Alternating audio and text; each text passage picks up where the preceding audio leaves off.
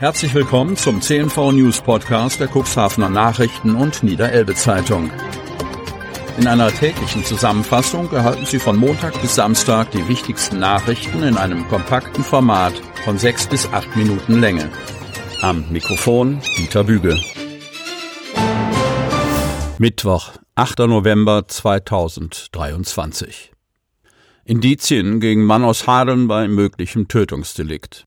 Otterndorf ist eine im Neubaugebiet am Medembogen in Otterndorf verstorbene Frau auf natürliche Weise zu Tode gekommen? Wurde sie Opfer eines Unfalls oder gar eines Verbrechens? Die Ermittlungsbehörden legen sich in dieser Frage noch nicht fest. Unverständlich aus Sicht von Hinterbliebenen und des von ihnen engagierten Rechtsanwalts. Timo Röhler sprach gegenüber unserem Medienhaus über zahlreiche Ungereimtheiten, die darauf hindeuten, dass die 67-jährige Opfer einer Straftat geworden ist. Sie gilt als Person, die ihr Handy kaum zur Seite gelegt hat, die viel gepostet und damit auch fotografiert hat, betonte Röhler mit Blick auf die aus der Schweiz nach Otterndorf übergesiedelte Frau umso unverständlicher sei, dass ihr Gerät nun nicht mehr aufzufinden sei, wo es doch im Falle eines natürlichen Ablebens im Nahbereich der Verstorbenen hätte gefunden werden müssen. Der Cuxhavener Rechtsanwalt deutet diesen Sachverhalt als ein wichtiges Indiz, das auf ein Fremdeinwirken schließen lässt. Aus seiner Sicht haben die Ermittler der Frage, warum das Mobiltelefon wie vom Erdboden verschluckt bleibt, zu wenig Bedeutung beigemessen. Aus bislang zugänglichen Informationen konnte Röhler nicht ableiten, dass Anstrengungen unternommen worden wären, das verschwundene Mobilgerät zu orten. Dabei, so Röhler, wüssten Verwandte sogar um einen Google-Account, über den sich das Handy möglicherweise hätte aufspüren lassen. In dieser Richtung ist, glaube ich, nichts passiert, so Röhler. Vom Telefon der Frau abgesehen soll es weitere Anhaltspunkte geben, die für ein Tötungsdelikt und gegen einen Mann sprechen, der nach Informationen unseres Medienhauses in der Samtgemeinde Landhadeln zu Hause ist. Mit dem Betreffenden, möglicherweise einer Zufallsbekanntschaft, stand die 67-Jährige offenbar auf recht vertrautem Fuß. Neuerer Freund oder Affäre? Weder die eine noch die andere Möglichkeit erklärt aus hinterbliebenen Sicht hinreichend, warum so viele teils sehr persönliche Wertgegenstände der 67-Jährigen in den Besitz des Verdächtigen gelangt sind. Auf CN-NEZ-Nachfrage bestätigte Timo Röller, dass bei einer Hausdurchsuchung eine Halskette sichergestellt wurde, die von der Verstorbenen in der Vergangenheit ständig getragen worden ist. Außerdem sei bei dem Mann ein mit einer Art Medaillon versehenes Armkettchen gefunden worden. Das Erbstück, das mit Hilfe der Hinterbliebenen identifiziert wurde, hatte die Großmutter der Verstorbenen Berichten zufolge eigens bei einem Goldschmied anfertigen lassen. Der Anwalt der Familie spricht darüber hinaus von Goldbarren, die aus einem Safe der als wohlhabend geltenden Schweizerin stammen sollen und nach Röhlers Angaben im Auto eben jenes Mannes gefunden wurden, auf den sich die Ermittlungen konzentrieren. Die Indizienkette ist damit aus meiner Sicht geschlossen, bilanziert der in Cuxhaven niedergelassene Jurist. Die Ermittlungen dauerten an, hieß es am Montag hingegen bei der Staatsanwaltschaft in Stade. Oberstaatsanwalt Kai Thomas Breas begründet den Zeitraum, der seit dem Tod der Frau im Oktober 22 verstrichen ist, mit vielfältigen Untersuchungen.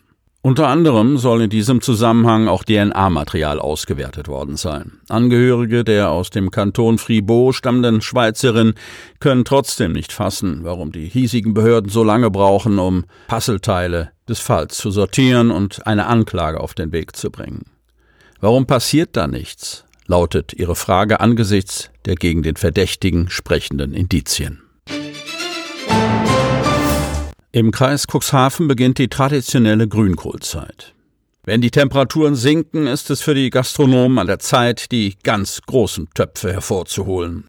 Denn im November beginnt auch im Kreis Cuxhaven wieder die traditionelle Grünkohlzeit. Der Trend geht zu ungewöhnlichen Kohltouren.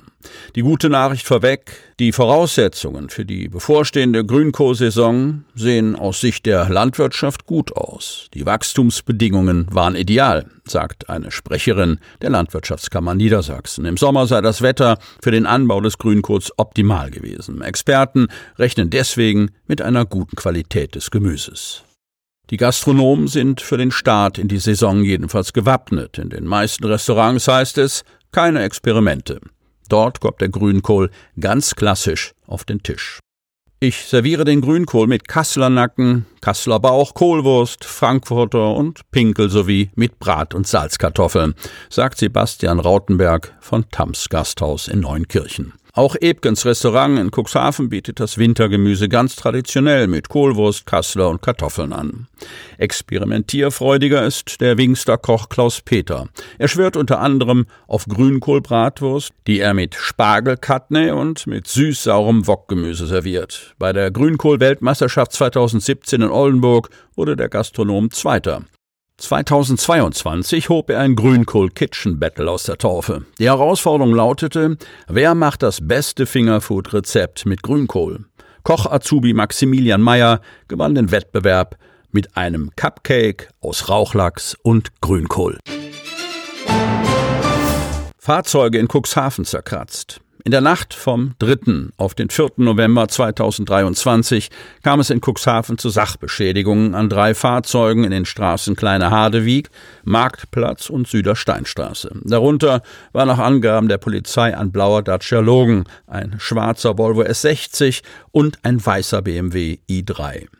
Ein unbekannter Täter hat die Beifahrerseiten dieser Autos großflächig mit einem spitzen Gegenstand zerkratzt, was erheblichen Sachschaden verursachte.